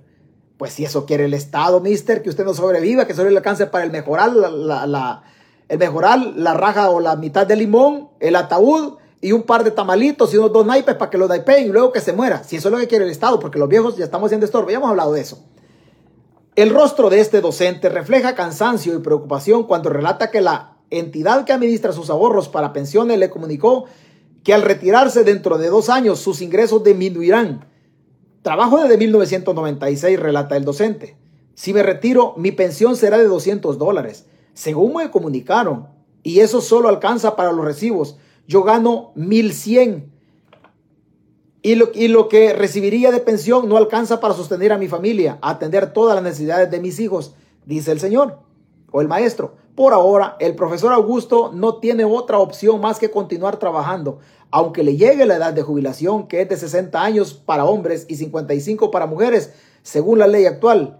Mis hijos necesitan ir a la universidad. Voy a trabajar para darles un futuro y lo único que pedimos todos los maestros es que nos escuchen nuestras propuestas, que no son solo para el sector docente, es para toda la clase trabajadora, afirma el docente. Su historia la cuenta hoy en la víspera del Día del Maestro, que se celebra en El Salvador cada 22 de junio. Esta está a las afueras del Ministerio de Trabajo, gritando consignas, junto con un grupo de docentes que han llegado hasta las oficinas de la cartera de Estado en San Salvador para entregar 15 recomendaciones y, el sistema de pensiones y bla, bla, bla. Sigue el maestro. Un maestro luchando también está enseñando. Vitorean los docentes. Un maestro luchando también está enseñando. Ah, una consigna va. ¿Cuál es la ruta? Bueno, así dicen ellos. Vitorean los docentes. Por una pensión digna, todos luchamos, reclaman en otra consigna. Los docentes que entregan estas recomendaciones pertenecen a la Asociación Nacional de Educadores Salvadoreños Andes 21 de junio. Tan bravos que eran los de Andes antes y hoy ya los minimizaron. Le van a echar el control territorial para las pandillas y bla, ya, ya, ya se jodieron. Va. Piden una nueva, una nueva normativa que reemplace la ley SAP y equiparar las pensiones a 500 para todos los maestros del sistema público que se han jubilado con montos menores al salario mínimo vigente en El Salvador. En nuestra propuesta, lo primero es derogar la ley del sistema de ahorro para pensiones. Segundo, crear una nueva ley. Muchos ya no están apostando al sistema público de pensiones, pero nosotros consideramos que las políticas públicas deben de ser duraderas. Aquí debe ir inmerso para los maestros que se les debe de equiparar la pensión a 500 dólares, no esas pensiones de hambre, dice a los periodistas Imael Montano, secretario general de Andes. Desde la cabina de la ISKL, otro sindicato del magisterio reclama que los docentes están lejos de tener una pensión digna. Francisco Celada, secretario general del Sindicato de Maestros y Maestras de Educación, Semiuco, dice, que, dice en la entrevista matutina de esa radio que el país tiene un magisterio envejecido, un magisterio enfermo que no se puede retirar debido a las pensiones. No es que los maestros deseen seguir trabajando desde después de los 40 años de servicio, son maestros cansados, pero no lo pueden hacer por la pensión muy baja que no les permite pagar sus créditos. Semieduco ha convocado para este, para este 22 de junio una marcha que saldrá del Parque Cuscatlán y habla de todo lo demás. Permítame un segundito. No se desespere. ¿Dónde está? Por aquí lo tenemos. Por aquí lo tenemos. Fíjese bien. Por todas estas razones es que están malos maestros. Un periódico señala, y usted va a saber de quién estoy hablando. Si usted sabe de quién estoy hablando, yo sé que va a saber. Un periódico señala que aquel movió en sus cuentas 1.4 millones entre depósitos de 106 mil, pagos de deuda por casi medio millón de dólares, compra de vehículos por 61 mil y cobro de viáticos no justificados entre el 2010 y 2014 operaciones financieras de las cuales, según el examen de probidad, se desconoce el origen porque no corresponde con sus ingresos. O sea que él pagaba más y ganaba menos. No sé cómo le hacía. No sé cómo le hacía. Se desconoce el origen porque no corresponde con sus ingresos mensuales. ¿Cuánto ganaba? 3.518 mensual. Mensual como magistrado. Lo que ganaban de acuerdo al examen no permitía costear la vida lujosa del fulano no permitía costear la vida lujosa, la vida lujosa de, del, fulano. ¿Qué era lo que hacía? Providad detectó que, que el depósito de efectivo eran de 106 mil 75 dólares en seis cuentas bancarias. Fíjese bien, en seis cuentas, en seis cuentas bancarias. ¿Dónde se gastaba el billete? Según el examen, le llamó la atención los gastos lujosos que hacía el fulano. Usted ya sabe de quién hablo, yo sé que ya sabe de quién hablo. Según el examen fue analizado, el exfuncionario llegó a abonar 156 mil dólares a una sola tarjeta de crédito, en la cual cargó con compras en negocios exclusivos salvadoreños en el 2009. Era asiduo visitante al Bingo Club, donde acumula varias facturas arriba de los mil dólares. También frecuentaba un club denominado The Bets, donde también gastaba entre 900 y 1000 dólares por cada visita. En la tienda de marca Perry Ellis gastó 1099 dólares con 80 centavos en una sola visita y en el 2005. En el 2006 gastó 597 dólares con 84 centavos en Max, una tienda de electrodomésticos en El Salvador. Ese mismo año también compró joyería por 740 dólares en la tienda Todos y también realizó compras en joyería y supermercados con facturas arriba de 500, de 500 dólares. También realizó viajes al exterior que no fueron reportados. Compró vehículos del 2009 al 2014 por un total de 61 mil dólares. De 61 mil dólares. Así se la pasaba. Estamos hablando de don Walter Araujo, el que hoy habla. Mil o un millón cuatrocientos mil dólares le encontraron con esta vida lujosa, señores. Este es el dinero que falta para los maestros. Este es el dinero que falta para los maestros. Y usted que golondrino, usted sabe, en su conciencia sabe que a estas alturas usted está aplaudiendo porque no reconoce que su gobierno le falló. Usted no lo reconoce, pero este dinero que estos cafres, que estos chafarotes se han robado, es el dinero que falta para los maestros. sociedad que trata como profesionales de quinta a los maestros, es una sociedad que no prospera. Es una sociedad que no prospera. No podemos exigirle a los maestros que eduquen a ciudadanos de primera si a ellos se les trata como profesionales de quinta. Todas las sociedades, todos los países que tienen la osadía de tratar mal al docente son sociedades que no avanzan, que su retroceso está garantizado, pero no su progreso en el desarrollo humano. Si nosotros no aprendemos a tratar dignamente a los maestros, no tenemos futuro. No tenemos futuro. No es posible que hayan personas, no es posible que hayan personas que se hayan enriquecido con los fondos del Estado. No es posible que la colocha Resino se haya robado el dinero de la pandemia. No es posible que don Walter Araujo ni siquiera regresó el 1 millón 400 mil dólares que tenía ahí. No es posible que los políticos del pasado y los políticos del presente se hayan robado el dinero. Y hoy, hoy tenemos a maestros con pensiones de 200 dólares. Cualquier sociedad que se precie de una sociedad mínimamente consciente, nos podemos dar cuenta que los maestros son tratados como una desgracia. Así, lo único que tenemos garantizado es tener más pandilleros en el futuro. Es tener más pandilleros en el futuro. Todas las sociedades, todos los países que quieren trascender en el campo tecnológico, en el campo científico en cualquier campo, tienen que tratar bien al maestro. La única diferencia, la única diferencia entre César Fuentes y un pandillero es la educación. Mientras venimos de allá mismo. El pandillero nació donde yo nací. El pandillero se crió donde yo me crié. El pandillero comió tortilla donde yo, donde yo comí tortilla. El pandillero jugó en la calle donde yo también jugaba en la calle. Jugó ladrón librado, jugó arranca cebolla, jugó de escondelero, jugó todos los juegos. Jugó chibola, jugó canica, jugó capirucho, jugó trompo. Eso hizo el pandillero. Eso hice yo. Eso hice yo. ¿Por qué yo estoy acá? Porque bendito sea Dios la educación. Si no nos dan educación, no hay futuro, señores. No hay futuro. Si no nos dan educación, vamos a tener alcaldes ladrones, diputados ladrones, ministros ladrones y presidentes ladrones. Con esas cuatro patas de la mesa que le acabo de mencionar, tenemos garantizada la desgracia de nosotros como país.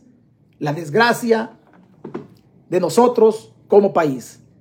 Es prudente regresar dos cosas, dos cosas. La autoridad a los maestros y dignificar la carrera docente. No es fácil para nadie dejar los hijos de ellos que los cuide otra persona para ir a educar hijos ajenos. Hoy es prudente que es posible que algunos le digan hijos de puta también a los maestros. Es posible que así le digan. A los maestros tienen que dignificarles la carrera. Si no, no hay futuro. Regresarles la autoridad a ellos. Cambiar la currícula escolar introducir tecnología a las aulas para que el maestro bote el yeso y bote el borrador y se pongan proyectores para que por medio de láminas al maestro se le haga más fácil trasladar el bolo alimenticio o el bocado educativo a los muchachos que tiene ahí enfrente. A los que tiene ahí enfrente. Si no educamos a las generaciones de este momento que tienen 7 años o 10 años, o 10 años, dentro de 20 años, dentro de 20 años, van a tener, van a tener, o dentro de 20 años, vamos a tener problemas otra vez de pandillas. Vamos a tener problemas de pandillas. La solución de garrote. La solución no es, no es centros, no, es, no son centros, centros penales. La solución son escuelas. La solución son carreteras para que los niños lleguen bien a las escuelas. La solución son construcción de puentes para que los ríos entre el cantón, el caserillo y el casco urbano, la escuela y el casco urbano del pueblo, a los hipotes se les haga más fácil la llegada. Esa es la solución, solamente la educación. Solamente la educación. No es opción, nunca va a ser opción para una sociedad estar construyendo centros penales. La solución es educación. El problema de todo esto es que los políticos no nos quieren educados porque nosotros entre más pendejos somos, somos más fáciles de dominar. Los políticos venden, venden a una sociedad para que sea, perdón por el término, pero venden a una sociedad que sea pendeja. Entre más pendejos somos, ellos nos dominan. Entre más estudiados somos, somos más rebeldes. Entre más pendejos somos, suplicamos que por favor cumplan con las obligaciones del Estado.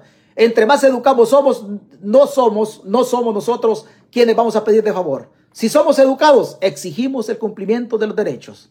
Exigimos el cumplimiento de los derechos. Si somos tontos, pedimos de favor que cumplan los derechos. Al político no se le puede tratar con paños tibios cuando tenemos una clase política corrupta, una casta de políticos que se han robado el desarrollo de la persona humana en El Salvador. Si no nos desarrollamos humanamente, si al individuo, si en el ser humano no invertimos fundamentalmente dignificando al maestro, no tenemos futuro, señores. No tenemos futuro. Es allá donde está la solución. La educación es el única, la única herramienta para solucionar la crisis en El Salvador. La crisis en El Salvador. Todas las sociedades educadas ganan mejor salario. Todas las sociedades educadas tienen menos índices delincuenciales. Todas las sociedades educadas son más éticos, son más morales, tienen más principios, tienen más valores. Si no tenemos educación, le vamos a estar faltando el respeto siempre a lo más preciado que, que Dios nos da, la vida. Si no nos educamos, Vamos a estar faltando el respeto a la propiedad y robándose el celular del que anda por ahí saliendo de la maquila. Solo educación. ¿Quién invierte en educación? Nadie, ¿verdad? ¿Quién nos habla de educación? Nadie, ¿verdad? Pan, campañas políticas van, campañas políticas vienen y el pueblo siempre pendejo y no exigimos absolutamente nada. Revelémonos ante las condiciones. La educación es como los muebles de la casa. Los muebles de la casa usted los cambia cada cinco años. ¿Por qué los cambia? Porque ya se le ven los resortes. Usted necesita tener bonita la casa para que llegue la visita. Necesita tener bien amueblada la casa. También la educación nos permite tener bien amueblado el cerebro. La pobreza es anemia mental. Es anemia mental. Cuídese. Buenas tardes.